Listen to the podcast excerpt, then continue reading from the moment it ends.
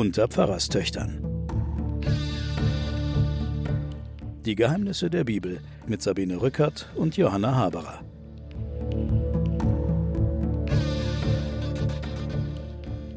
Willkommen zu den Pfarrerstöchtern und den Geheimnissen der Bibel, liebe Hörerinnen und Hörer. Mir gegenüber sitzt meine Schwester Johanna Haberer, Professorin Hallo. für Theologie und Medien in Erlangen. Ich bin Sabine Rückert und ich muss ehrlich gestehen, ich bin sehr froh, jetzt an dieser Stelle angekommen zu sein, die ich mit dem Post-it Endlich geht es weiter in meiner Bibel vermerkt habe. Denn das äh, Volk Israel erhebt sich jetzt und zieht vom Fuß des Berges Sinai weg. Ich muss sagen, ich bin jetzt ganz froh, dass wir diese ganze Gesetzespassagen und das Hin und Her hinter uns haben und dass jetzt endlich wieder Bewegung in die Sache kommt. Was meinst du, Johanna? Ja, du bist die Erzählerin von uns beiden.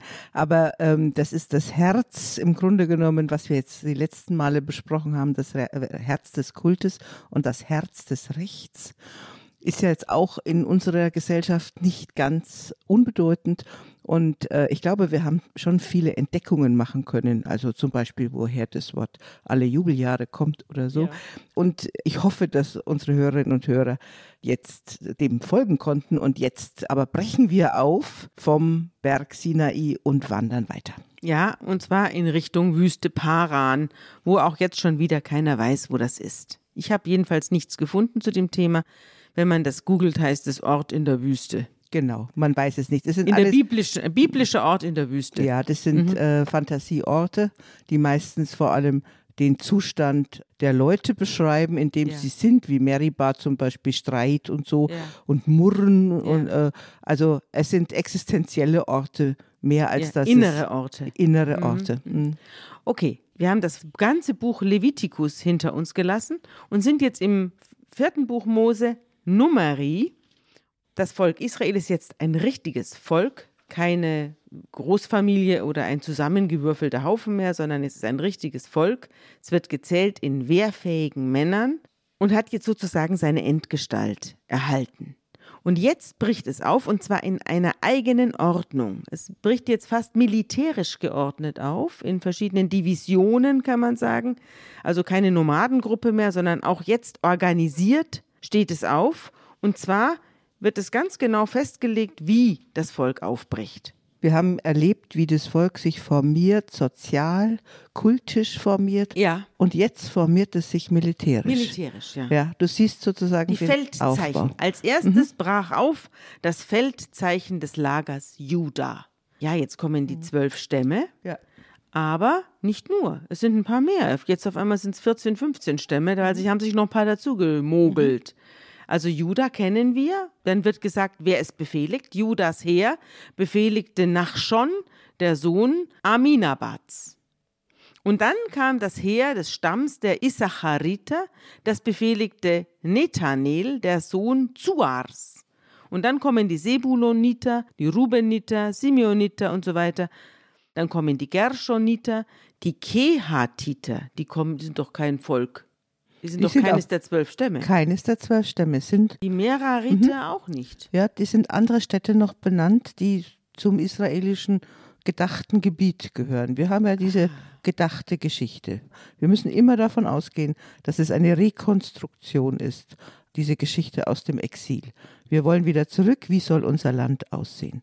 Dieses, dieses Numeri-Buch ist ganz schwer zu datieren. Das ist zwischen 700 und 200. Also man nimmt 500 Jahre. Man nimmt 500 Jahre an. Wir haben alte Teile, uralte Teile und wir haben neuere redigierte Teile. Es ist redigiert in Jerusalem. Man nimmt an, das ist dort eben im Bereich von Priestern und Schriftgelehrten geschrieben worden. Und dann sind noch eine ganze Menge Bibliotheken benutzt worden. Also alte mhm, Schriften mhm. sind da reingebaut worden. Und wir haben also dann ganze Listen von Heerscharen. Ja. Daher kommt übrigens auch der Begriff der Heerscharen. Der wird dort zum ersten Mal benannt. Mhm. Also wir ziehen jetzt los, nicht als Nomadenvolk, ja. sondern wir ziehen jetzt als auch nicht mit langen Tracks mit Nö. Kindern und so weiter, sondern Nö. also wird es auch gewesen sein, aber mhm. hier wird es geschildert, als würde eine mhm. Armee aufbrechen. Genau. Und Mose sagt zu Hobab, dem Sohn des Midianiters Reguel, Ja, das ist doch sein, Schwer sein Schwager, ne? Ja. Zudem sagt er, er soll mitkommen. Er möchte gerne, dass der Midianiter mitkommt, weil er sich so gut auskennt in diesem Gebiet und weil Israel offenbar nicht alleine losziehen will. Aber Hobab will nicht mitgehen, sondern er möchte lieber nach Hause gehen vom Sinai, nach Midian, wo auch immer das gewesen sein mag, irgendwo in der Nähe des nordwestlichsten Punkts von Saudi-Arabien, nehmen wir mal an. Genau. Und Mose bittet ihn, verlass uns doch nicht, denn du kennst dich in der Wüste aus wie kein anderer. Und du weißt, wo wir unser Lager aufschlagen können, und du kannst unser Auge sein. Wenn du mitgehst, dann werden wir all das Gute, mit dem der Herr uns beschenkt, mit dir teilen. Danach ist keine Rede mehr von einem Widerspruch des Hobab, also nehmen wir mal an, er ist dann mitgegangen. Ja, wir haben mehrere Begegnungen mit diesen Midianitern, die darauf hinweisen, dass du hast es ja mehrfach gesagt, dass aus dieser Gegend auch der Sinai-Glaube vielleicht kommt. Ja. Und wir haben ja in einer der vorigen Folgen erzählt, dass der mit seinem Schwiegervater zusammen Gottesdienst feiert, einen Ja. Kult feiert, Ja. so dass das darauf hinweist, dass es eine enge Beziehung zwischen den Israeliten und diesen in Saudi-Arabien angesiedelten Gebieten gibt. Naja, er hat ja immerhin auch die Tochter geheiratet. Das Vögelchen, die Zipora geheiratet, die aber wohl sich inzwischen wieder verdrückt hat. Es gibt die These, dass sie sich getrennt haben und es gibt die These, dass sie da wieder kurz auftaucht. Aber äh, Nee, die Zipporah sie, taucht sie nicht spielt mehr auf. keine weitere Sie spielt Rolle keine mehr. Rolle. Ich will jetzt ein bisschen was verraten. Mose nimmt sich ja dann eine neue Frau. Ja, es ist die Frage, ob das eine neue ist oder ob das der Ärger über die alte ist. Das, äh, Ach so. Wir werden darüber. Ja, da reden wir dann an dieser Ja, Stelle davon. genau.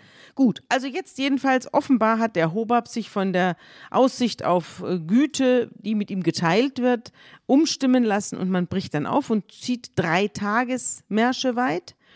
Die Bundeslade zieht vorweg und erkundet einen Rastplatz. Und die Wolke des Herrn geht also auch mit. Es ist fast schon eine komische Vorstellung, oder? Es hat was Komisches, wie hat was von einem Comic, dass da so eine Wolke immer mitzieht. Vorneweg Ja, und dahinter vorneweg. die Lade getragen Ja. von fünf Leuten Ja. oder sechs, ja? Ja. Und dann dahinter kommen dann irgendwie die zusammengeklappten Zelte und Teppiche und dann kommen die ganzen Heerscharen, diese, das erinnert ja fast an den Herrn der Ringe, da kommen die doch auch mit diesen Standarten immer und kommen dann die verschiedenen Völker, setzen sich dann in militärische Positionen. So sieht es ein bisschen aus. Genau, und wenn die Lade aufbrach, dann sagte Mose, steh auf, Herr, dann zerstreuen sich deine Feinde, dann fliehen die Gegner vor dir. Und wenn man Halt machte, sagte er, lass dich nieder, Herr, bei den zehntausend mal Tausenden Israels. Jetzt auch wieder schamlos übertrieben wahrscheinlich, ne? Ja, es ist ein Buch, schreibt ein Kommentator. Es ist genauso großartig wie schändlich und schrecklich, dieses Buch Nummerie. Wir werden beiden begegnen und wir werden vor allem diesen unglaublichen Übertreibungen begegnen. Ja. Plötzlich sind es irgendwie 600.000 Mann, die da äh, Ja. äh, rumlaufen und das Ja. ist natürlich alles Großmannssucht. Und das Volk liegt dem Herrn wieder in den Ohren. Und zwar mit Vorwürfen und Gemecker und Gemoser. Und der Herr reagiert wie immer mit Zorn und Wut. Und deswegen bricht hin und wieder mal ein Feuer aus im Lager und vernichtet paar Zelte und greift um sich. Und dann schreit das Volk zu Mose und Mose setzt sich dann beim Herrn für seine eigenen Leute ein und dann geht das Feuer wieder aus. Also dieses Feuer scheint ein Symbol zu sein für den Groll, der zwischen Gott und seinem Volk aufbricht. Ja. Ja, aber vielleicht muss man noch ganz kurz korrigieren, dass dieser Zorn Gottes erst so richtig aufbricht, nachdem sie die Gebote haben. Die haben ja vorher auch schon gemurrt Ja. und da wird ihnen nachgegeben und da Ja. wird ihnen dann Manna geschenkt Ja. und was auch immer. Da wird Gott nicht zornig, sondern der sieht es irgendwie ein. Jetzt haben sie die Gebote, jetzt hat er ihnen so viel gezeigt, dass er ihnen hilft, dass er ihnen alles gibt und er gibt ihnen das Recht und er gibt ihnen den Kult, er gibt ihnen seine Anwesenheit. Er sagt, wenn ihr bei mir bleibt, dann seid ihr geschützt und trotzdem murren sie die ganze Zeit. Das ist ja das, was sozusagen dann die, die sich steigernde Wut ausmacht. Das, das, Die wird ja noch ganz schlimm. Also Ja. das werden wir jetzt dann Ja. erfahren. An diesem Ort, an dem das Feuer ausbricht, der wird Feuerbrand genannt, Tabera. Und äh, die Leute, die sich ihnen angeschlossen haben, offenbar sind ja jetzt auch noch Leute mitgegangen, die sie in den zwei Jahren da am Fuße des Sinai kennengelernt haben, haben sich noch ein paar drangehängt. Die wurden von der Gier gepackt und auch die Israeliten begannen wieder zu weinen und sagten, wenn uns doch jemand Fleisch zu essen gäbe. Aha, das ist die Gier. das ist die Gier. Also sie wollen was anderes essen. Und wir denken an die Fische, die wir in Ägypten umsonst zu essen bekamen. Und an die Gurken und an die Melonen, an den Lauch und die Zwiebeln, an den Knoblauch. und jetzt vertrocknet uns die Kehle, weil wir nichts zu sehen bekommen, als immer nur dieses Manna. Das kannst selber fressen. Das Ja, Manna früher, heißt. du erinnerst dich, als Manna uns vorgestellt wurde, hieß es, es ist etwas ganz Feines.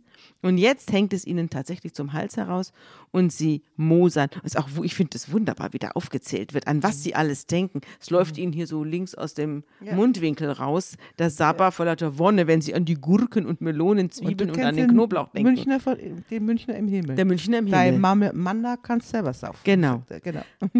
Er will Aber- nämlich ein Bier. Was mir auch irgendwie gefällt, das muss ich jetzt auch mal sagen, ist dieses Volk Israel.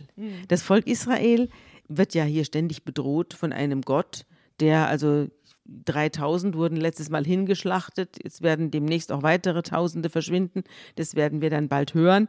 Aber sie fühlen sich ja nicht nur beschützt und begleitet und umsorgt von Gott, sondern sie werden ja auch ständig auf mehr oder weniger deutlich gezeigte Weise bedroht.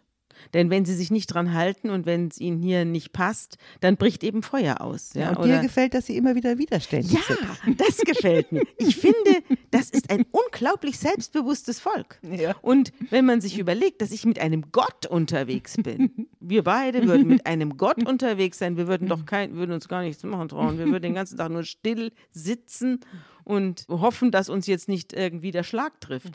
Aber nein, hier wird gemosert und mit einer Brutalität wird hier an diesem Gott herumgestänkert. Das finde ich irgendwie gut. Ja. Also man kann den Konflikt schon verstehen, von Gottes Seite Ja, und von man kann also es von beiden Seiten her verstehen. Kann man's ja, Aber verstehen. Mhm. ich finde auch dieses, diese kleinen Menschlein, die da mit dieser unglaublichen Wolke unterwegs sind, die lassen sich von dieser Wolke nichts gefallen. Ja. Und das finde ich gut. Ja, sie lassen sich auch von Mose nichts gefallen. Ja, sie sind sehr selbstbewusst Mhm. und sehr demokratisch.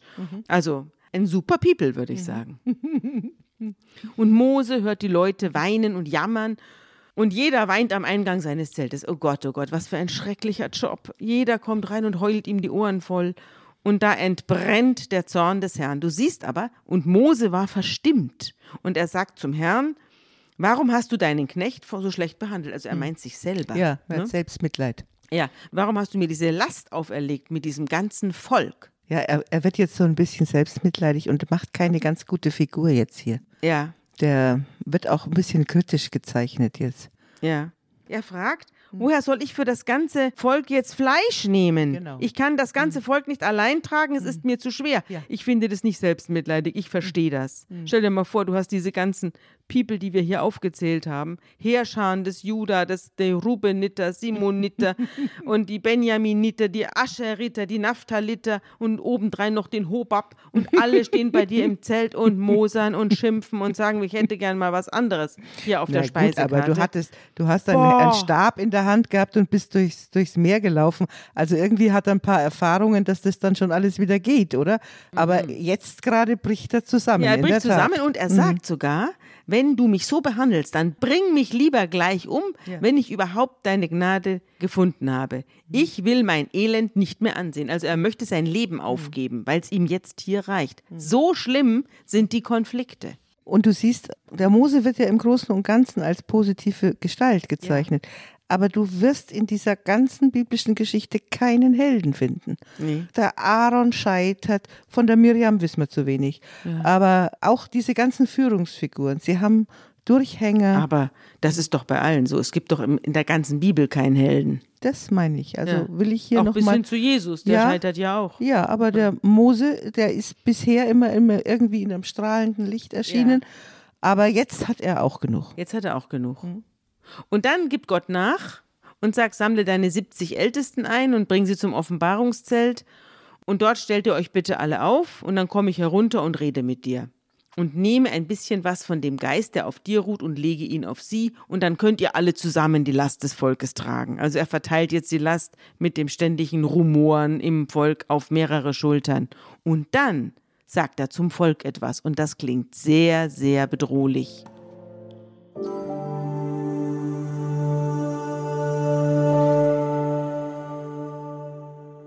Und zum Volk sollst du sagen, heiligt euch für morgen, so sollt ihr Fleisch zu essen haben, denn euer Weinen ist vor die Ohren des Herrn gekommen, die ihr sprecht, wer gibt uns Fleisch zu essen? Denn es ging uns gut in Ägypten. Darum wird euch der Herr Fleisch zu essen geben, nicht nur einen Tag, nicht zwei, nicht fünf, nicht zehn, nicht zwanzig Tage lang, sondern einen Monat lang, bis ihr es nicht mehr riechen könnt und es euch zum Ekel wird.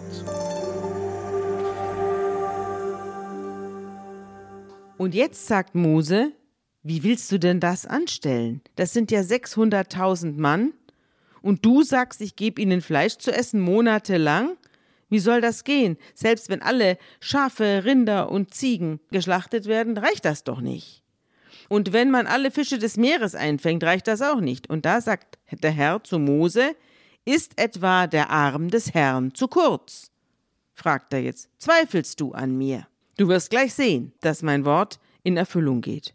Und dann geht der Mose hinaus und erzählt es den Leuten und versammelt seine 70 Ältesten und stellt sie rings um das Zelt auf und der Herr kommt herunter und redet mit Mose.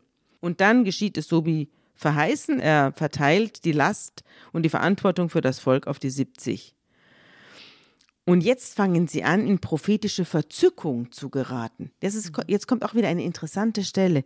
Diese 70 Ältesten geraten jetzt in prophetische Verzückung, die kein Ende nahm. Was muss ich mir denn darunter vorstellen? Geraten die in Trance oder? Ja, das ist eine Art von Trance und die wissen hinterher nicht mehr, in welchem Zustand sie waren, sprechen aber dann.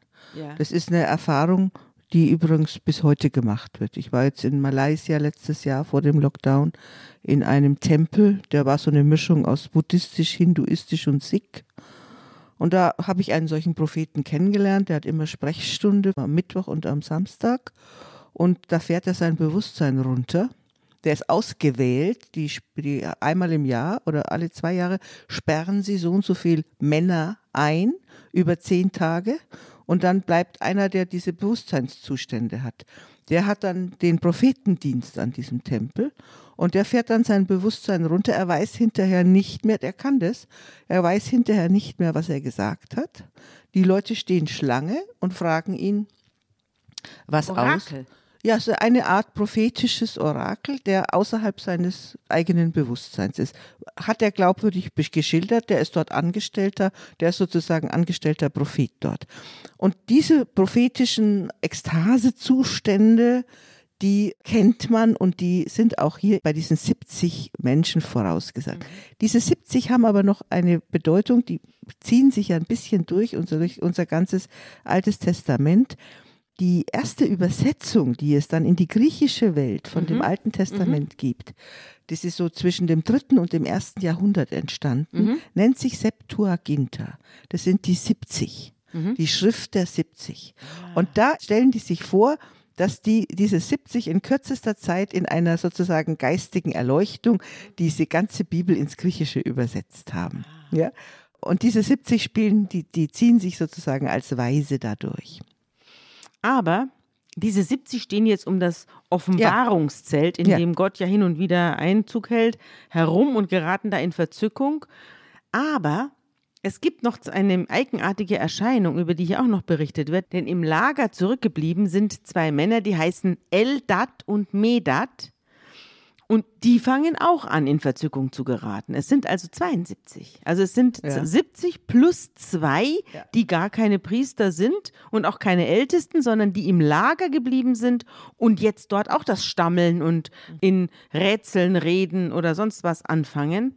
Und das führt jetzt zu Verwirrung, weil nämlich ein junger Mann zu Mose läuft und ihm berichtet, dass hier zwei außer Plan sozusagen Gottes, in, Verzückung Gottes Geist sind. ist ein bisschen sozusagen aus der Grenze geraten. Ja, ja, ja. genau. Gott mhm. hat sich nicht an, an die 70 gehalten, sondern er hat zwei weitere erleuchtet, die es offenbar gar nicht sein dürfen. Ja, oder es ist eine Aufbrechung der Hierarchie. Genau. Also es ist ein Zeichen dafür, dass auch andere so eine prophetische oder ja. auch eine Leitungsgabe haben ja, können. Ja, und jetzt wird es nämlich interessant, denn äh, jetzt kommt Josua angerannt zu Mose und sagt, hindere die doch daran, in Verzückung zu geraten. Du sollst sie aufwecken. Jedenfalls sie vom Prophezeien abhalten. Und der Mose sagt, willst du dich für mich ereifern? Wenn nur das ganze Volk des Herrn zu Propheten würde, wenn nur der Herr seinen Geist auf sie alle legte. Und dann kehrt er in das Lager zurück. Also Mose wünscht sich, dass Gott am liebsten zu allen selber spricht. Dann hätte er nämlich diese schreckliche Scharnierfunktion, in der er jetzt ist, los. Ja, und dahinter steckt schon auch der Gedanke, dass eigentlich alle Menschen so einen direkten Draht zu Gott haben könnten, findet man später dann beim Propheten Joel im, im, Kapitel 3. Da heißt es dann, und er wird seinen Geist auf alle Menschen und alle werden zu Propheten werden. Ja. Und dieses wird dann Wirklichkeit, in Anführungsstrichen, sage ich jetzt mal, dieses Pfingst. Konzept Genau. Ja, das haben wird, wir ja schon besprochen. Wird dann an Pfingsten wirklich. Wer jetzt mhm. nicht weiß, was wir meinen, mhm. der spule zurück mhm. zu unserer Folge Der Turmbau zu Babel. Da wird das alles lang und breit erklärt. Dann können wir es uns jetzt nämlich sparen. Mhm. Aber es geht auch noch weiter bis Luther. Bis zum Priestertum aller Gläubigen. Nicht? Wir brauchen keine Priester, wir genau. können hier selber in die Bibel schauen, das tun genau. wir ja heute auch. Ja. Aber wir geraten nicht in Verzückung, hm. sondern wir lesen weiter und erzählen, dass ein Wind losbrach den der Herr geschickt hat. Und dieser Wind, der treibt jetzt Wachteln in großer Zahl vom Meer heran. Und diese Wachteln stapeln sich da, die werden da also in die Wüste reingetrieben und stapeln sich da zwei Ellen hoch auf dem Erdboden. Und da stand das Volk auf und sammelte die Wachteln ein. Den ganzen Tag und die ganze Nacht und den folgenden Tag. Und jeder sammelte mindestens zehn Homer. Hast du nicht erzählt, dass Homer so viel ist, wie ein Esel tragen kann? Ja, genau. Also es sind 20 Kilo ungefähr. Ja. 25 Kilo. Ja. ja. Mhm. Mal 10. 250 Kilo pro Mann. Und die legen sie rings ums Lager zum Dörren aus. Sie hatten aber das Fleisch noch zwischen den Zähnen, es war noch nicht gegessen, da entbrannte der Zorn des Herrn über das Volk und der Herr schlug das Volk mit einer bösen Plage. Also interessant, nicht? Er gibt ihnen jetzt das Fleisch, nachdem sie so dringend verlangt haben, in massenweise zu essen und gleichzeitig sucht er sie heim mit seiner Rache. Weißt du, woher das kommt? Friss Nein. und stirb. Friss und stirb. Friss ja. und stirb. Ja. Daher nannte man den Ort Kibrot Tava, Giergräber da man dort die Leute begrub, die von der Gier gepackt worden waren. Die sind geplatzt, oder? Muss ich mir das so vorstellen? Steht nicht da. Es steht nur da, dass sie sterben an der Gier. Ja, da habe ich hier einen interessanten Artikel gefunden von Georg Seeslen. Hm, der hat sich. Film, ein Filmkritiker ist das. Ist das so? Ja, ah, ja. ganz toller Filmphilosoph. Ah, der hat hier geschrieben über die Krankheit als Metapher. Und zwar anlässlich des Coronavirus. Die Krankheit als Strafe. Klammer auf, womit habe ich das verdient? Klammer zu. Und er schreibt, die Krankheit, wie man so sagt, bringt den Menschen auf den Boden der Tatsachen zurück. Aus allen Bereichen der Politik, Ökonomie und Kultur auf den Körper zu seinem ohnmächtigen Zorn gegen die Natur oder gegen die Götter und vielleicht zu einer neuen Form der Demut. Krankheit ist ein Spiegel, ein Bild, ein Kommentar. Sie zwingt eine Wahrheit hervor aus einer Person oder aus einer Gesellschaft. Wenn wir nicht von Krieg und Liebe erzählen, dann erzählen wir von der Krankheit.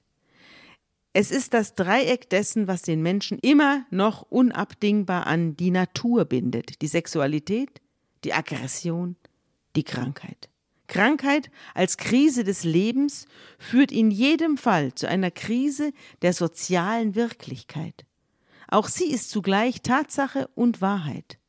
So erschrecken wir derzeit nicht bloß vor der Krankheit und nicht bloß vor ihrer Verbreitung, sondern auch vor einem Öffentlichwerden der Bösartigkeit in der Gesellschaft, Steinigungsversuche dort, Hassmails gegen die Angehörigen von Betroffenen hier, rassistische Ausfälle hier, völkische Stimmungsmache gegen offene Grenzen und unangenehme Verschiebungen im Alltag, das Wegrücken von jemandem, der hustet, der Hamsterkauf im Supermarkt, die Hysterisierung der Nachrichten, der Corona-Schrei der Kundin im Supermarkt angesichts einer asiatisch anmutenden Frau. Krankheit hat eine mythische und vielleicht religiöse Transzendenz, nicht nur, weil die Krankheit die Gegenwart des Todes im Leben ist, sondern auch, weil sie nach der Erklärung im Jenseitigen verlangt, die in der Welt der Tatsachen nicht zu haben ist. Krankheit muss Prüfung und Strafe sein, sonst ergibt sie keinen Sinn. Es wäre immer noch besser, die Götter hätten die Krankheit geschickt, als dass sie ihr gegenüber gleichgültig oder gar hilflos wären. Schließlich ist Krankheit als Metapher immer auch in beiden Richtungen verwendet worden. Die Krankheit drückt einen Konflikt aus, der Konflikt lässt sich als Krankheit beschreiben. Und das ist ja das, werden ja noch viele Krankheiten jetzt kommen und der Konflikt zwischen Gott und seinem Volk Israel drückt sich ja immer wieder in Krankheiten, Plagen, Jammer und körperlichen Gebrechen aus. Also Sesslin meint ja dann auch, dass die Erklärung des eigenen Leidens durch Gott immer noch leichter ist, ja. als sich vorzustellen, es hat mich einfach völlig sinnlos getroffen. Ja. Also, dass man das dann als Prüfung versteht und dass man, ich meine, dazu ist ja im Zusammenhang auch mit Corona ganz viel gedacht worden. Wie kann man eigentlich so eine Pandemie theologisch, philosophisch, wie auch immer einordnen? Ich finde, da hat der Sesslin recht, dass wir, es ist immer noch leichter, sich das als Geschick vorzustellen, als, als ein Zufall, der mich insofern kränkt, als es gar nicht auf mich ankommt. Mhm. Ja, das ist eine Riesenkränkung, wenn ich die Krankheit nicht irgendwie erklären kann. Mhm. Aber was er auch da schreibt und was hier auch wieder deutlich wird, wir werden auch in diesen Krankheiten auf unseren Körper zurückgeführt rufen. Und es wird uns klar, dass wir bei uns aller unserer Schlauheit und unserer Wissenschaft doch körperliche Menschen sind und irgendwie aufgespannt zwischen den Tieren und Gott. Und wenn wir jetzt immer wieder hören von den Virologen, dass wir Herdenimmunität bekommen sollen, da ist dann, es auch drin. Dann ist es mit drin, mhm. dass wir so ein Stück äh, einfach den Tieren auch mhm. gehören. Mhm. Daran erinnert uns natürlich auch so eine Pandemie. Ja, es bricht jetzt auch nicht nur das Gezeter zwischen Gott und dem Volk aus, sondern auch innerhalb der Familie des Mose. Denn die Miriam und der Aaron, die lehnen sich jetzt gegen den Mose auf. Also es ist hier irgendwie eine Situation alle gegen alle. Ne? Ja, genau. Und Miriam und Aaron sind ja die Geschwister des Mose und sie regen sich jetzt über ihn auf wegen seiner kuschitischen Frau. Hier steht bei mir in der Fußnote in meiner Bibel, Moses hatte eine Äthiopierin zur Frau genommen. Doch der Konflikt sitzt tiefer. Miriam und Aaron sind eifersüchtig. Also sie regen sich jetzt auf, weil er offenbar jetzt eine Äthiopierin als Frau hat. Also, wie gesagt, die Gelehrten streiten sich darüber, mhm. ob das der Rückgriff auf die Zippora ist, weil sie damals schon nicht dazugehört hat. Mhm. Sie hat ja nie dazugehört. Mhm. Oder ob eine weitere Frau. Aber der Stammbaum, das hatten wir schon besprochen, das Mose spielt eigentlich spielt keine, keine Rolle. Rolle. Aber die beiden Nein. eifersüchtigen Geschwister Nein, spielen hier eine Rolle. Nein, es spielt aber nicht eine Eifersucht wegen der Gattin eine Rolle. Nein, sondern, sondern wegen, wegen des mosaischen Zugangs zu Gott. Genau. Es Natürlich. geht darum, wer ist legitimiert, dieses ja. Volk anzuführen und äh, man sieht ja auf der einen Seite, der Mose wird schwach mhm. und dann sieht man, wie jetzt die anderen hochkommen. Ja. ja? Die haben nur also, drauf gelauert. Die haben nur drauf gelauert und dann sagt der Aaron und Miriam, wir können doch genauso ja, und Anführer jetzt sein. Wird es ganz interessant, mhm. denn sie sprechen miteinander. Jetzt pass auf. Sie sprechen miteinander. Hat der Herr nur mit Mose gesprochen? Hat er nicht auch mit uns gesprochen, fragen sie.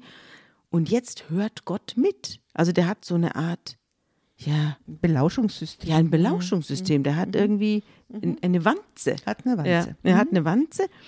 Und da spricht der Herr zu Mose, Aaron und Miriam, geht ihr drei hinaus ins Offenbarungszelt. Er bestellt sie jetzt ein. Ja. Und alle drei müssen kommen, aber Mose ist ahnungslos. Mhm. Nur die beiden Verschwörer da, die hinter seinem Rücken hier mhm. gemeinsame Sache machen, denen könnte es geblüht haben, was jetzt kommt.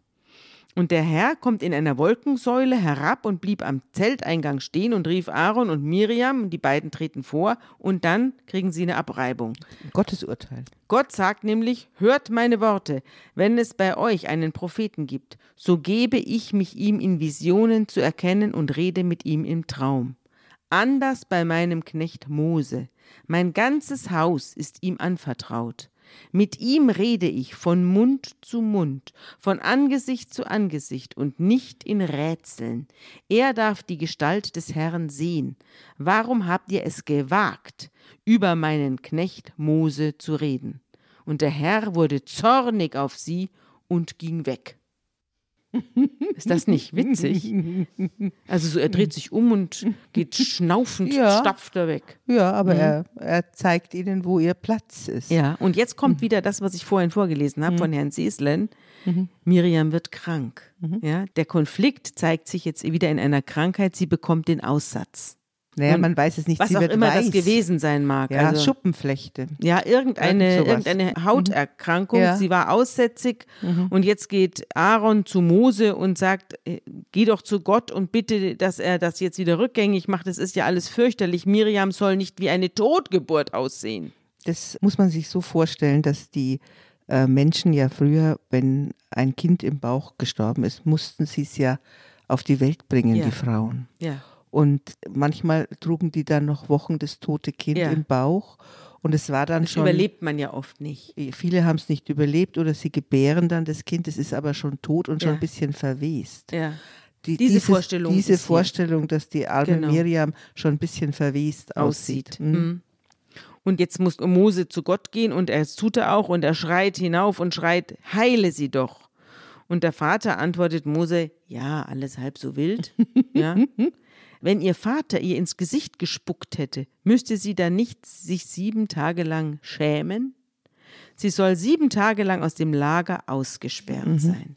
Genau. Und ich als Gott habe ihr jetzt mal ins Gesicht Ja, gespuckt. genau. Ja, Ist auch ich, interessant, ja, dass sie gestraft wird, nicht? Miriam wird gestraft und wird jetzt sieben Tage aus dem Lager ausgesperrt. Und das Volk bricht auch nicht auf, sondern man wartet, bis Miriam wieder auf den Beinen ist. Und erst dann bricht das Volk auf und schlug dann sein Lager in der Wüste Paran, wo auch immer das gewesen sein mag, auf. muss ich darauf hinweisen, dass da extra betont wird, dass das Volk auf die Miriam wartet. Ja. Also die wird nicht als Aussätzige gesehen, sondern offensichtlich ist die nah beim Volk und die Leute mögen sie. Das wird hier nochmal. Deswegen fühlte sie sich ja vielleicht auch berufen. Ja. Und es ist auch wirklich eine Frau in dieser Truppe. Ich fürchte immer, dass es sicherlich ältere und mehr Zeugnisse über die Miriam gab, Ja, die, die alle irgendwie vernichtet verschwunden worden sind, sind, ja. weil sie wird immer wieder erwähnt. Ja. Sie ist offensichtlich nicht ganz rauszustreichen, aber sie wird auch eine erwähnt, die vor dem Volk herzieht, tanzt und äh, hier wird sie jetzt auch als Hier konnte man sie schlecht rausstreichen. Wie hättest du das gemacht als Redakteurin? Ja. Wie will, dann machst du die ganze Geschichte kaputt. Und- also musste man sie hier Ja. drin lassen. und die Leute mögen sie und warten auf sie, wollen nicht ohne sie aufbrechen. Mhm. Ja. So, und jetzt ist sie also wieder fit und es geht weiter. Der Herr spricht zu Mose, schick einige Männer aus, die das Land Kanaan erkunden. Also man befindet sich jetzt, man kommt vom Süden hochgezogen und befindet sich jetzt in der Zielgeraden auf Kanaan. Also das gelobte Land zwischen dem Jordan und dem Meer. Das Land, wo Milch und Honig fließt. Ja. Und jetzt sagt der Herr zu Mose, schick einige Männer aus, die das Land Kanaan erkunden sollen, das ich den Israeliten geben soll. Und jetzt wird aus jedem Väterstamm, also aus jedem der Stämme, wird wieder einer ausgesucht. Die werden jetzt alle aufgezählt, wie die heißen. Leitendes Team wird es. Ja, genau. Und zwar zwölf sind es jetzt wieder. Ruben, der Schamua geht da los. Vom Stamm Simeon ist es der Schafat. Vom Stamm Juda ist es der Kaleb und so weiter. Und auch vom Stamm Ascher ist es der Setur. Und vom Stamm Gad ist es der Gewel und so weiter. Und die machen sich jetzt auf die Socken und wandern nach Kanaan. Und Mose sagt zu ihnen, zieht von hier aus durch den Negeb, das ist die Negev-Wüste, oder? Ja. Ja, Negeb. Und steigt hinauf ins Gebirge und schaut von oben, wie das Land beschaffen ist und ob das Volk, das darin wohnt, stark ist oder schwach, groß oder klein. Und seht, wie das Land beschaffen ist, ob es gut ist oder schlecht, wie die Städte angelegt sind. Also eigentlich sollen sie spionieren. Das ist das, was man ganz normal als militärische Kundschafter, Ja, Kundschafter, beschreibt. genau. Also dieser ganze Frame des Militärischen, der in Numeri aufgemacht gewinnt worden jetzt ist, seinen Sinn. Der gewinnt jetzt seinen Sinn. Schaut, ob das Land fett ist oder mager, ob es Bäume gibt oder nicht und so weiter. Also sie sollen alles aufschreiben und da ziehen die Männer hinauf in das Land von der Wüste Zinn bis Rehob bei Lebo Hamad. Und sie durchziehen zuerst den Negev und dann kommen sie nach Hebron und von dort kommen sie dann in das Traubental. Dort schnitten sie eine Rebe mit einer Weintraube ab und trugen sie zu zweit auf einer Stange. Eine Weintraube, die zwei Männer auf einer Stange tragen müssen. Das haben wir im Religionsunterricht früher malen müssen. Einer vorne, einer Genau. hinten und dazwischen eine Weintraube, die so groß ist wie ein Fass. Genau. Das ist in der Geschichte der Ikonografie ein ganz berühmtes äh, Beispiel und ist Hinweis in der christlichen Ikonografie Hinweis aufs Abendmahl. Dieses, ja, die große Weintraube, ja. Hm. Na gut, also es haben zwei Mann gebraucht, um diese Weintraube an einer Stange mitzuschleppen und einige Granatäpfel und Feigen und so weiter. Ja? Alles ausgesuchte Früchte. ausgesucht. Ausgesuchte, große, süße Früchte. Und dann kommen sie zurück mit dieser Wahnsinnstraube und berichten der ganzen Gemeinde, wie es war und zeigen ihnen die Früchte des Landes und sie erzählen, es ist wirklich ein Land, in dem Milch und Honig fließen. Das hier sind seine Früchte. Aber das Volk, das in dem Land wohnt, ist stark und die Städte sind befestigt und sehr groß.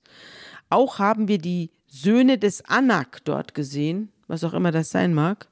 Amalek wohnt im Gebiet des Negeb. Die Hethiter, die Jebusiter und Amoriter wohnen im Gebirge und die Kanaaniter wohnen am Meer und am Ufer des Jordan. Amalek kennen wir schon. Ja, Amalekiter haben wir drüber gesprochen. Mhm. Der große Feind. Also es sind lauter feindlich Gesonnen, gesin ja. gesonnene Völker werden da benannt, die übrigens zu ganz unterschiedlichen Zeiten eine Rolle gespielt haben. Auch das ist Ja. eine Fiktion. Ah, die Alles- wurden jetzt alle zusammen als feindliches Heer aufgebaut. Genau, ja. Und der Abgesandte des Stammes Juda mit, schönem, mit dem schönen Namen Kaleb, der beruhigt das Volk, das über Mose aufgebracht ist und sagt, wir können trotzdem hinaufziehen und das Land in Besitz nehmen, wir werden es gewiss bezwingen, wir haben ja Gott dabei. Genau. Ne? Also da geht es jetzt auch im Folgenden drum, inwieweit vertraue ich jetzt Gott als Kriegsherr Ja. oder probiere ich selber? Ja. Und dann die Leute, die mit Kaleb gezogen sind, also die Männer, die mit Kaleb zusammen nach Kanaan hinaufgezogen sind, die sabotieren jetzt diese ganze Geschichte. Also die Kundschafter machen sich sozusagen selbstständig und beschränken sich nicht auf ihre Kundschaft gegenüber der Heeresleitung, sondern sie fangen jetzt an, rumzulaufen und Geschichten zu erzählen und erzählen, äh, wir können nichts gegen diese Völker ausmachen, die sind stärker als wir und verbreiten allerhand Gerüchte und sagen, das Land, das wir durchwandert und erkundet haben, ist ein Land, das seine Bewohner auffrisst. Alle Leute, die wir dort gesehen haben, sind hochgewachsen. Sogar Riesen haben wir dort gesehen. Und wir kamen uns klein vor wie die Heuschrecken. Und auch ihnen sind wir so klein erschienen wie die Heuschrecken. Und jetzt gibt's natürlich ein Riesengeschrei. In was treibt uns der Mose da rein? Katastrophe. Und das Volk rauft sich die ganze Nacht die Haare. Verschwörungstheorie. Ja, genau. Das kennen wir doch, oder? Das kennen wir ja, dass man irgendein Popanz aufbaut, vor dem man sich fürchten muss, ja. Und äh, äh, ich finde, das ist wunderbar beschrieben, eine herrliche Sprache übrigens, wie das sich dann so verbreitet. Ja, Diese wunderbar. Gerüchte und äh, die großen Riesen mit den großen Mäulern, die alle aufessen. Ich bin mal ins Archiv gestiegen und habe mit den lieben Dokumentaristen, die mich hier bei meinen Recherchen immer unterstützen, ein paar richtig gute Fake News rausgesucht, mit denen wir uns jetzt dieser Tage so rumschlagen. Zum Beispiel eines der meistgeklickten Fake News. Die Bill und Melinda Gates Stiftung finanziert die WHO zu mehr als 80 Prozent. Das ist, das ist eine der, der beliebtesten. Das stimmt nicht. Äh, Die Bill und Melinda Gates Stiftung, ich glaube 11 oder 15 Prozent, zahlt sie in, in das WHO-Budget ein.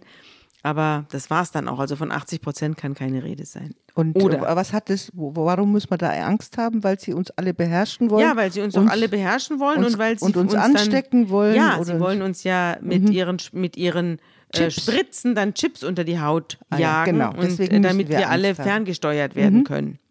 Oder bakterielle Lungenentzündung kommt durch das Tragen von Masken. Das ist auch eine beliebte und sehr häufig angeklickte Fake News. Wahnsinn. Auch hat auch mit der Realität nichts zu tun. Oder der Präsident von Tansania, John Magufuli, hat behauptet, dass eine Papaya und eine Ziege in einem Labor positiv auf das Coronavirus getestet worden sei. Das ist auf YouTube am 7. Mai verbreitet worden. Ja, und wir wissen ja auch, dass das Fake News, so wie hier es jetzt passiert, zu richtigen falschen politischen Entscheidungen dann führen können. Also wir haben jetzt so eine ein bisschen so eine Situation wie die Amerikaner oder wie die, wie die Amerikaner, sie in, die Situation, in der die Amerikaner 2003 waren, als es hieß, äh, wir greifen den Irak an, weil es dort Massenvernichtungswaffen gibt. Also Genau. die haben dort Atombombe oder weiß der Teufel was. Und der US-General Colin Powell hat am 5. Februar 2003 als Außenminister der Regierung George W. Bush im UN-Sicherheitsrat in New York behauptet, der irakische Diktator Saddam Hussein verfüge über mobile Labore für Chemiewaffen und andere Massenvernichtungswaffen. Und das war der Auslöser, warum die USA eine Invasion auf den Irak gestartet hat. Es gab ja damals einen Kundschafter der UN und der sollte das auskundschaften und der hat die ja nicht gefunden, Ja. diese Waffen, äh, Ja. diese Massenvernichtungswaffen und hat einen Krieg, der eigentlich im Dezember schon anfangen sollte. Ich weiß es noch wie heute, wie wir alle gespannt waren, weil der immer versucht hat, das zu verhindern, weil er gewusst hat, es ist Fake News. Er wusste, das ist ein Interesse in Ja, manchen. man wusste, man wusste, ganz viele Leute wussten, dass es Fake News ist. Das ist, ja, und er versuchte das zu verhindern mit all seiner Kraft und im März dann ging es nicht mehr, dann ist der Colin Powell und zwar hinter sich dieses große Gemälde Guernica übrigens, haben sie abgehängt. Das hängt dort, um die Folgen des Krieges au- aufzuzeigen. Das haben sie verdunkelt und abgehängt und dann stand der arme, muss man sagen, Colin Powell, der heute das alles widerrufen hat und gesagt hat, er ist furchtbar betrogen worden. Der hat damals sozusagen den Krieg angekündigt, ja. Falsche Entscheidungen, Hat sich später davon distanziert. interessengeleitete Ja. Entscheidungen. Man wollte angreifen, man wollte einfach einen Krieg aber führen. ist ja hier auch so bei unseren Israeliten. Die haben kein Interesse da reinzugehen. Die halten das alles für Unfug, was der Mose da vorschlägt. Vielleicht haben sie wirklich Angst. Sie halten das für einen militärischen Wahnsinn, was der Mose da will. Glauben vielleicht auch nicht, dass Gott hier diese Wolke da tatsächlich das alles so richtet, wie es dann sein soll. Und dann machen sie die Sache ein bisschen gefährlicher und größer und schlimmer, als sie tatsächlich ist. Und verhindern damit, dass das Volk Israel da einbricht. Aber wir erzählen jetzt gleich weiter. Ich wollte noch ein paar schöne Fake News vorlesen. Papst schockiert die Welt. Er unterstützt die Präsidentschaftskandidatur von Donald Trump, wurde zum Beispiel behauptet. Auf einer Fake News Website WTOE 5 New dann wurde behauptet, Merkel hofft auf 12 Millionen Einwanderer. wurde in einer österreichischen Seite Wochenblick veröffentlicht. Dann wurde behauptet, ah, das war eine ganz berühmte Fake News. Legendärer Morgan Freeman ist tot. Titelte die amerikanische Webseite actionnews3.com. Die haben behauptet, der wunderbare Schauspieler Morgan Freeman, den kennst du auch. Natürlich. Der spielt immer den alten Weisen. Natürlich, ja. Dass der verstorben sei. Der hat dann also selbst in der Zeitung gelesen, er sei tot. spielt auch in einer wunderbaren Komödie, spielt der Gott Ja, als, als genau, Putzmann. Gott. Ja. Na gut, und so weiter. Sex für Asylanten, das Landratsamt zahlt angeblich. Das sind natürlich so rechtsgerichtete Fake News. Also, jedenfalls, die Welt ist voll davon. Und je weniger man das kontrollieren kann, desto mehr glauben es die Leute. Und die allermeisten Leute lesen ja sowieso nur noch die Überschriften. Die tauchen ja gar nicht mehr in die Thematik ein. Und ich bin immer erstaunt, wer das alles dann glaubt. Ne? Was man da also für einen, für einen Senf Ja, vorgesetzt aber wiss, kriegt. was, was kannst du denn machen? Du hast Kundschafter weggeschickt, Ja. die sollen dir eigentlich, das sind ja Reporter dann auch, Ja. die geben ja dann auch eine Reportage ab und sagen ihre, ihre Eindrücke. Ja. Und wenn die ihren Job missbrauchen, um Ja. Angst zu machen, Ja. haben wir, wir haben ja auch Zeitungen in unserem Land, die nur Angst machen Nur wollen. Angst. Und so ähnlich agieren die auch, weil so ein Kundschafter ist ja auch gleichzeitig dann, wenn er zurückkommt, ein Berichterstatter. Ja. Und man glaubt ihm, weil man hat auch keine Möglichkeiten, das zu kontrollieren. So. Und jetzt bricht natürlich Panik aus bei den Israeliten und sie schreien, wären wir doch in Ägypten geblieben oder wenigstens hier in der Wüste gestorben. Warum will uns der Herr in jenes Land bringen, damit wir durch das Schwert umkommen und unsere Frauen und Kinder Beute der Feinde werden? Wäre es nicht besser für uns, wir kehren um? Und jetzt wird es ernst. Und sie sagen zueinander, wir wählen einen neuen Anführer und kehren um nach Ägypten. Die wollen Jetzt wird's tatsächlich. richtig bitter. Ja, ich äh, muss ehrlich sagen, das war, als ich mich jetzt hier mit den Texten beschäftigt habe, war für mich eine neue Erkenntnis, dass die tatsächlich an dem Punkt waren, dass sie gemurrt haben und so, habe ich im Religionsunterricht und im Studium immer Mhm. äh, wieder gehört. Aber dass sie an dem Punkt waren, dass sie gesagt haben, wir kehren jetzt um, wir massakrieren oder wie auch immer, wir setzen unsere Führer ab und kehren jetzt um. Das war mir nicht, das habe ich nicht so im Bewusstsein gehabt, ja. Mose und Aaron werfen sich also auf den Boden wahrscheinlich auch, es geht ihnen jetzt wirklich ans Leben. Und Joshua, der Sohn des Nun und der Kaleb, die beiden Oberkundschafter sozusagen, treten jetzt vor die Gemeinde und sagen, das Land, das wir durchwandert und erkundet haben, ist überaus schön. Also die fangen jetzt an, das zu widerlegen. Mhm. Und der Mose und der Aaron, die machen Demutsgesten vor dem mhm. Volk. Mhm. Also die widersprechen jetzt nicht, die rufen auch nicht Gott zur Hilfe, sondern die sagen jetzt, lass uns erstmal miteinander sprechen. Ja. Und dann kommen jetzt die anderen Kundschafter. Mhm. Ja, und die sagen dann, wie es wirklich ist und dass es schön ist und dass dort Milch und Honig fließen und lehnt euch nicht auf gegen den Herrn, habt keine Angst vor den Leuten in jenem Land, sie werden unsere Beute.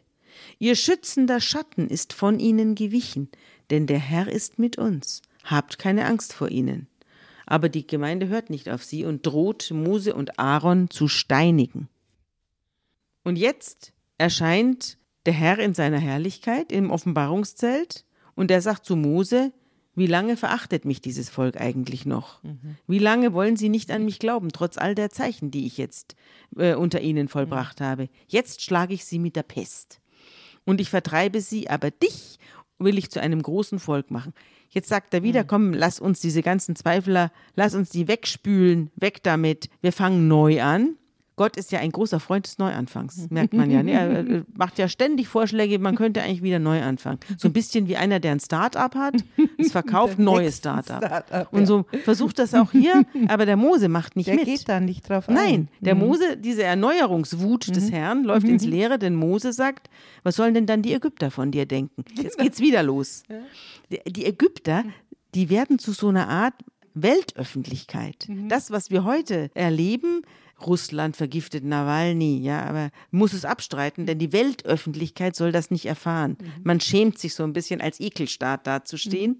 Mhm. Und so ist es hier auch. Äh, der Mose droht Gott, mhm. was ist denn, wenn das alles rauskommt? Genau. Was sollen denn dann die Leute von ja, dir und denken? Dass du irgendwie untreu bist und dass du dein eigenes Volk da vernichtest. Du ziehst es erst raus und machst denen einen Rieseneindruck. Genau. Und hinterher, also der wird mit seiner eigenen Ehre unter Druck ja, gesetzt. Genau. Mit nee. seinem guten Ruf ja, unter genau. Druck gesetzt. Guter Ruf. Ja, ja, genau. genau.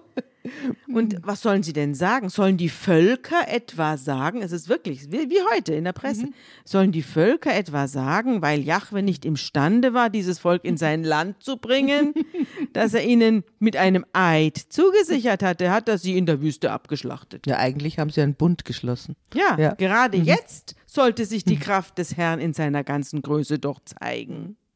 Ich bin Jahwe lang, du hast doch gesagt, ich bin Jahwe langmütig und reich in Huld und der Schuld und Frevel wegnimmt und so weiter. Also, was ist denn jetzt hier? Hic Rhodos, hic Salta. Ähnliche Szenen haben wir ja doch mit dem mit dem Gehandel und Geschacher da um Sodom und Gomorra. Ja, das hatten wir alles auch schon mal. Mhm. Wir hatten auch so ja. eine ähnliche Szene schon ja, mal. Also, also der das, Mose das immer stellt wieder. sich immer, und zwar obwohl er eigentlich die Verheißung bekommt, du könntest jetzt selber Kinder bekommen und deine eigenen Kinder ja. könnten eigentlich ein Volk werden. Mhm. Das lehnt er aber Nö, ab. da hat er, ist er nicht scharf nee. drauf. Er ist wirklich, man muss wirklich sagen, einer, der einen Freund oder einen zweiten Mann hat. Das ist ja sozusagen der zweite Mann im Staate hier. Gott ist der erste und, und Mose ist der zweite.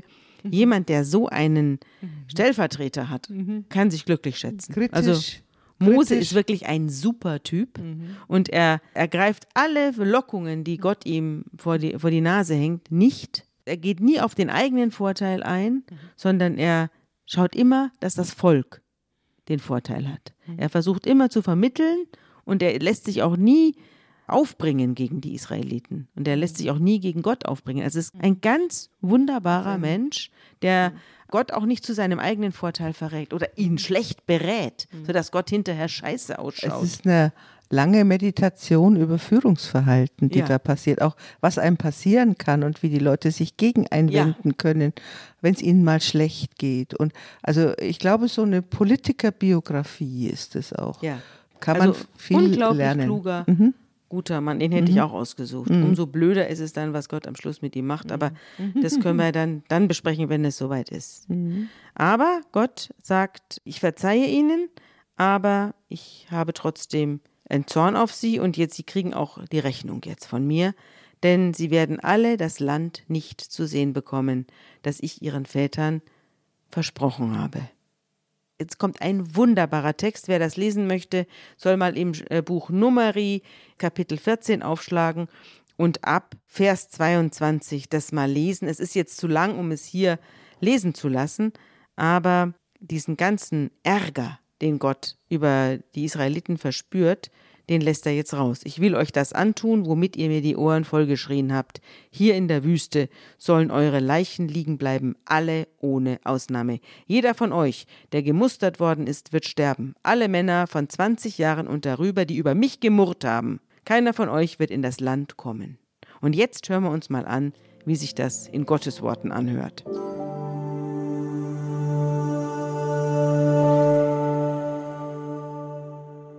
Nach der Zahl der 40 Tage, in denen ihr das Land erkundet habt, je ein Tag soll ein Jahr gelten, sollt ihr 40 Jahre eure Schuld tragen, auf dass ihr inne werdet, was es sei, wenn ich mich abwende. Ich, der Herr, habe es gesagt, und wahrlich, das will ich auch tun mit dieser ganzen bösen Gemeinde, die sich gegen mich empört hat. In dieser Wüste sollen sie aufgerieben werden und dort sterben.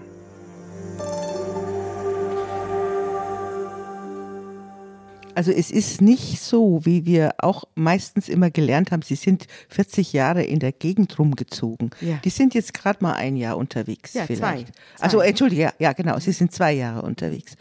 Und jetzt kommen die 40 Jahre erst ins Spiel. Jetzt, das ist ein Fluch. Das ist eine Art Fluch und es wird die nächste Generation. Das heißt eigentlich, Ja. erst die nächste Generation wird dieses Land sehen. erst die nächste Generation wird Ja. dieses Land sehen und ihr habt eure Chance vertan. Ihr habt die Chance vertan und habt die Chance vielleicht noch in euren Kindern, aber für ja, euch. die unter 20-Jährigen Genau. sind ja, die, die werden es ja sehen. die werden es dann sehen. Und diese 40 Jahre sind sie eben nicht umhergezogen, sondern sie sind sozusagen nicht hineingekommen. Ja. So, Ja. so müsste man sagen. Sie sind nämlich schon da. Sie sind eigentlich. wieder zurückgeworfen worden. Und das, Sie weißt du, an was mich das erinnert? Ja.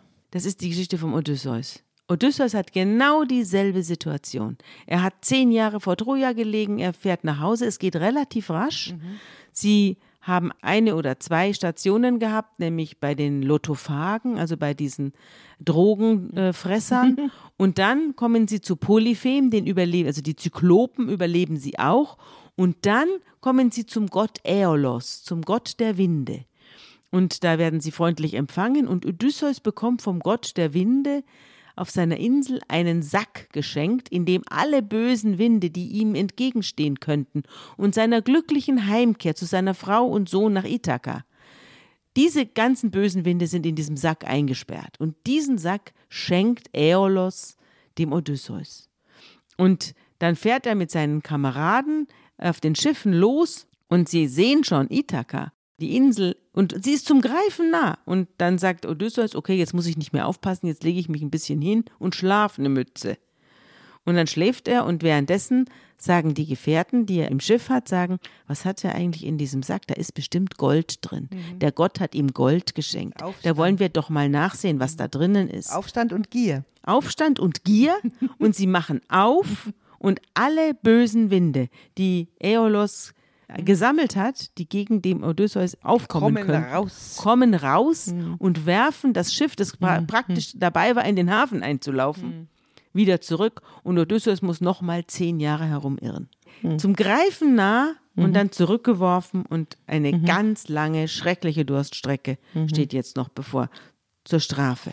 Und diese äh, Kundschafter, die lügnerischen Kundschafter, die fielen tot zu Boden. Die sind auf der Stelle tot umgefallen. Ja, wobei wir jetzt nicht so richtig wissen. Also wir hören ja dann, dass es tatsächlich gegnerische Völker da gibt. Wir hören ja tatsächlich, dass die nicht mit Freuden empfangen werden. Aber das hat Kaleb ja zugegeben. Das hat er zugegeben. Aber es geht letztlich darum, vertrauen wir darauf, dass wir dieses Land bekommen oder zweifeln wir das an? Das ist wie bei der Prüfung des Abraham. Es ist wieder diese Frage nach dem Vertrauen. Und wenn du vertraust, dann wirst du diesen Krieg auch gewinnen oder wirst du dieses Land auch gewinnen. Diese Spannung steckt da mit drin wieder. Und jetzt werden die Israeliten schrecklich traurig, als die Kundschafter umfallen und sie gemerkt haben, dass sie sich jetzt wieder mit Gott überworfen haben. Und sie stehen auf und gehen auf die Höhe des Gebirges und sagen, wir ziehen jetzt einfach zu dem Ort, den der Herr uns genannt hat. Also jetzt brechen alle Israeliten auf und sagen, Mist, Gott ist sauer, wir gehen jetzt doch nach Kanaan und sagen zum Herrn, ja, wir haben gesündigt. Und Mose sagt, das wird euch nicht gelingen. Zieht nicht hinauf nach Kanaan, denn der Herr ist nicht bei euch. Ihr werdet von euren Feinden geschlagen. Und dann sagen die Israeliten, nein, nein, das schaffen wir schon, wir greifen jetzt an. Und dann greifen sie die Amalekiter und die Kanaaniter an. In ihrem Starrsinn, heißt es hier, stiegen sie auf die Höhe des Gebirges hinauf. Aber die Bundeslade des Herrn und Mose wichen nicht von ihrer Stelle mitten im Lager. Die sind also zurückgeblieben. Ja, der hat sich stur gestellt, der Gott. Der will nicht mitziehen. Ja. Also wie so Gott ein störrischer so- Esel. Ja, Gott lässt sich nicht anheben. Ja, er lässt sich nicht anheben und die ziehen jetzt ohne Gottes Schutz. Da sind jetzt auch gleich drei Zeilen, die hier sehr nicht gut ankommen. Da waren die Amalekiter und die Kanaaniter, die dort im Gebirge wohnten, die kamen herunter und schlugen die Israeliten und zersprengten sie bis nach Horma. Wo auch Also- immer das sein mag.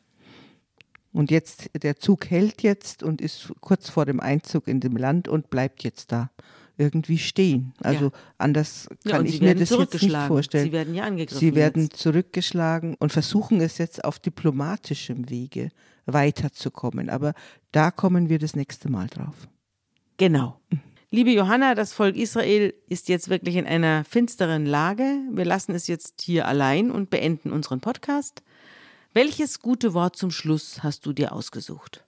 Ja, es ist ein Schutzwort. Es ist aus dem fünften Buch Mose 31, Vers 6. Und da geht es darum, dass man eigentlich nur gewinnen kann, wenn man Gott auf seiner Seite hat. Das ist die Überzeugung dieser Texte, die wir jetzt gelesen haben.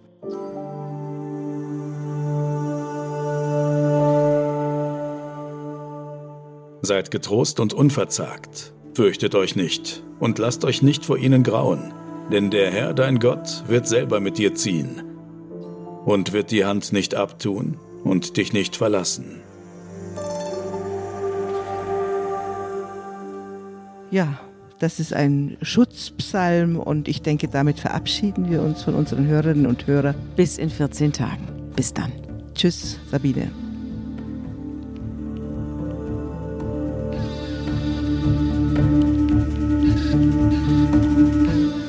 Unter Pfarrerstöchtern ist ein Podcast der Zeit und von Zeit Online. Produziert von Pool Artists.